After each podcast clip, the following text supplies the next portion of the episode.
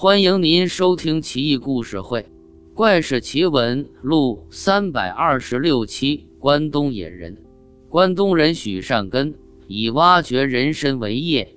挖人参有个不成文的规矩，那就是不能在白天采挖，否则野山参都有灵，必会危害采参人的性命。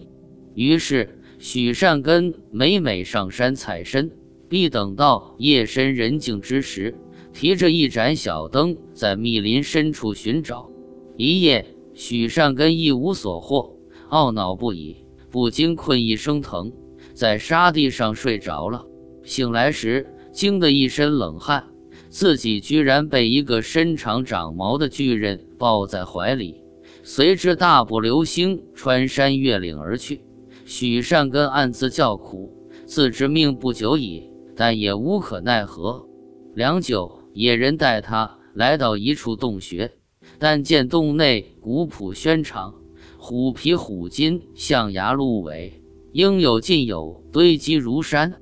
野人将许善根置于石条之上，拿来几块虎肉和鹿肉给他吃，可惜都是生的。许善根不禁摇头。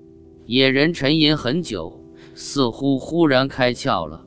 敲击石块，溅出火星，升起一堆火来，将生肉烤熟，递给许善根。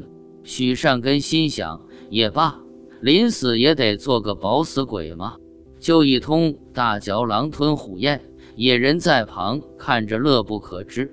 第二天大清早，野人就又抱起许善根离开洞穴，身上还背着硕大无比的弓箭。许善根纳闷。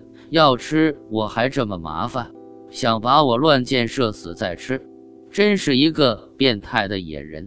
正死两间，野人来到一处绝壁之下，将许善根死死捆绑在一棵大树下，然后跃上绝壁，张弓引箭，守株待兔。许善根这下明白了。不一会，几头猛虎似乎闻到生人味道，呼啸而来。一见许善根，兴奋不已，张开血盆大口冲了上来。许善根叫苦不迭，只有闭上眼睛。那野人嗖嗖嗖连射出几支响箭，将几头猛虎射死当场，而后跃下绝壁，先将许善根解开扔自己背上，然后双手拽着猛虎回洞穴，剥虎皮、烤虎肉，大快朵颐。许善根在旁看得心惊胆战，如此一月有余，野人用许善根做诱饵，捕获豺狼虎豹不计其数，野人也吃得脑满肥肠，赘肉陡生，但对许善根还算不错。许善根实在受不了了，跪地求饶，哭天抹泪，手指东方，想及早返回乡里。他这一哭不打紧，野人也跟着。哭了良久，估计是为以后的幼儿发愁，而后将他又抱在怀里，翻山越岭，来到当日许善根采人参的地方，将他放下，并指给他很多千年人参的地点，才洒泪而去。许善根一一做了标记，次日半夜来采挖，果真命中，都是不可多得、价值千金的千年人参。自此，许善根暴富，却再也不敢上山了。